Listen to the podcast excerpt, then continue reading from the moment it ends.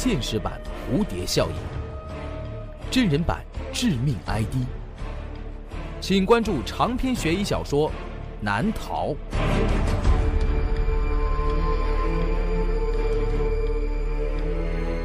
当当、京东、淘宝网上书店均有销售。子夜里，深夜间，停车场，鬼来电，火纸人儿，雕像烟，死人哭，活人惊。朱威创作。朱威讲故事。最近，陈思杰听到了这样一个传说：如果在你被噩梦惊醒的时候，如果已经是深夜，请一个人来到自家的卫生间，不要开灯，对着镜子，念叨着这样一段歌谣，那梦境里可怕的东西就会从镜子里面跑出来。本故事由朱威创作、讲述并制作。这个故事的名字叫做《陈思杰的故事之夺命歌谣》。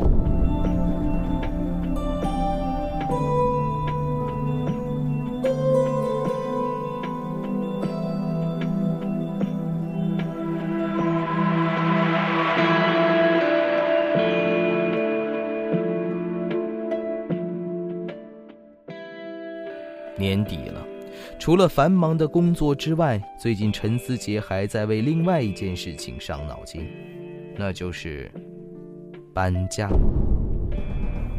年底到了，现在正是租房的淡季，当今人与人之间的诚信变得越来越淡薄，再加上陈思杰那多的能塞满一个集装箱的行李，搬家对他来说简直就是一场噩梦。对于二零一一年，陈思杰有着全新的工作计划和生活策略。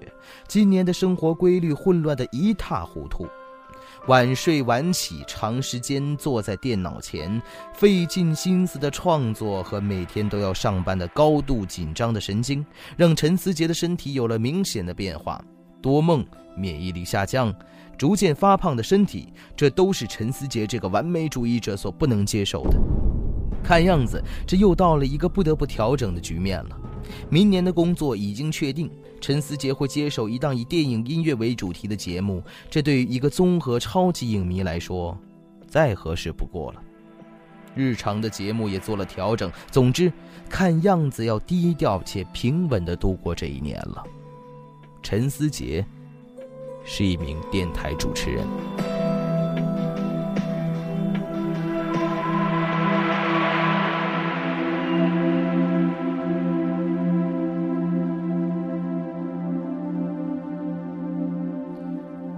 生活中的调整，首先第一点就是搬家。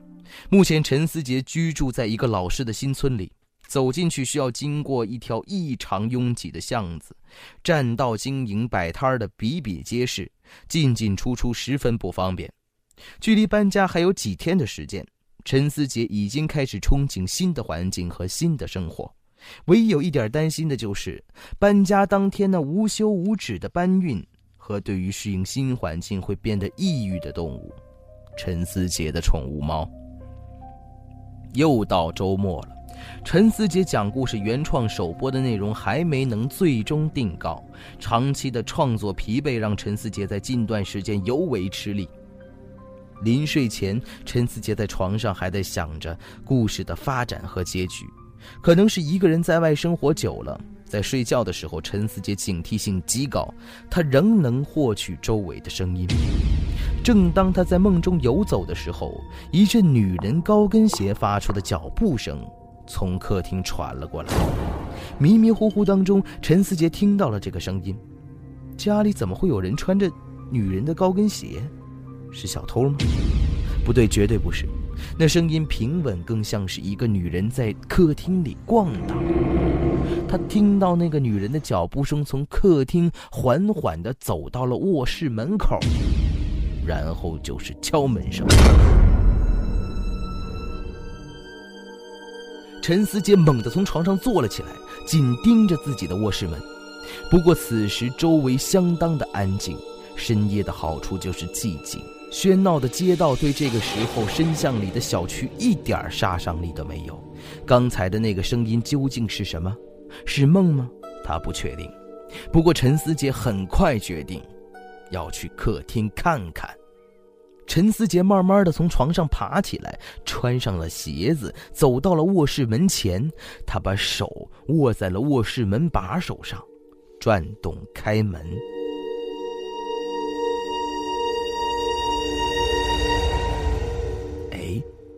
他并没有能够转动那把手，感觉好像此时门外正有个人，同时握住了门外的把手，不让陈思杰在里面转动一样。谁在那儿？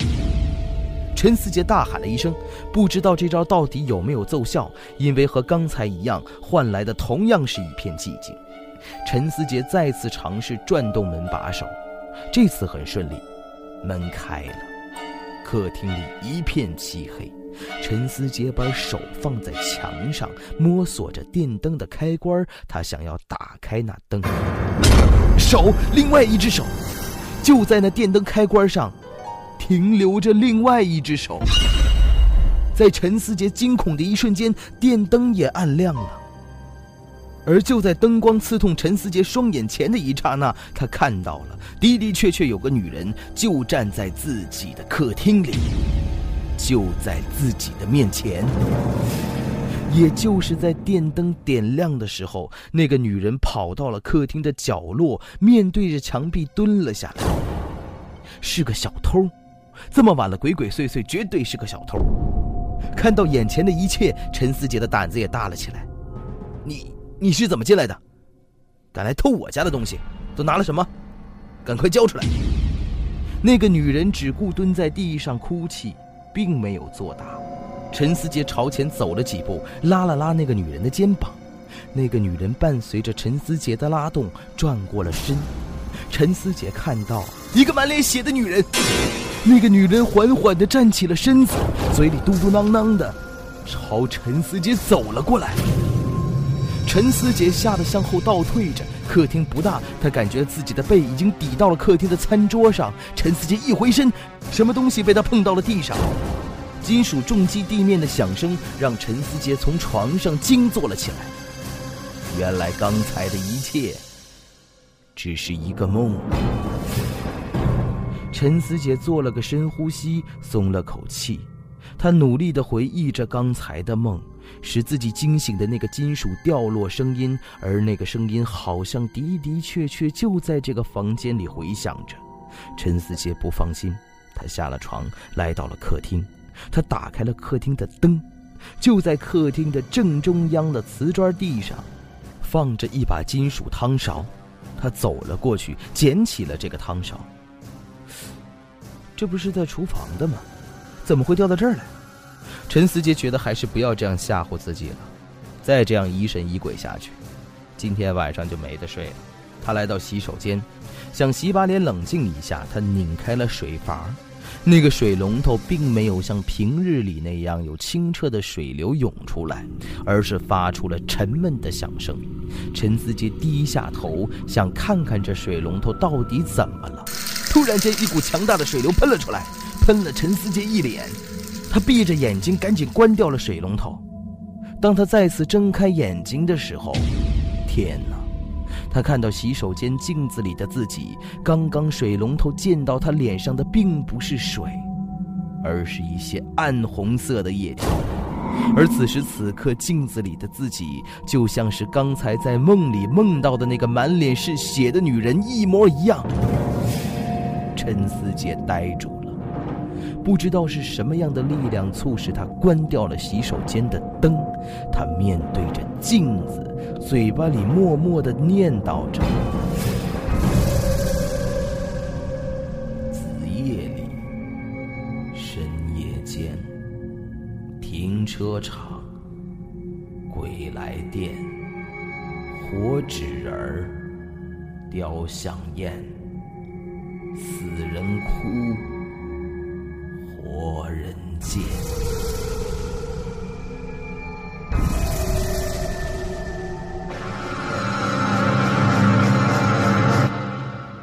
二天，陈思杰醒来的时候，阳光已经很刺眼了，看起来今天的天气相当不错。陈思杰穿好衣服来到了客厅。昨天晚上，媳妇在厨房墙上的挂钩脱落，导致质地轻巧的汤勺弹落在客厅的地板上。陈思杰无奈地笑了笑，出了门。楼底下赶来抢修水管的工人正在施工。昨天夜里，地下水管突然爆裂，自来水涌出地面，弄得巷子里到处都是湿哒哒的。占道摆摊的小贩们不得不退让躲避。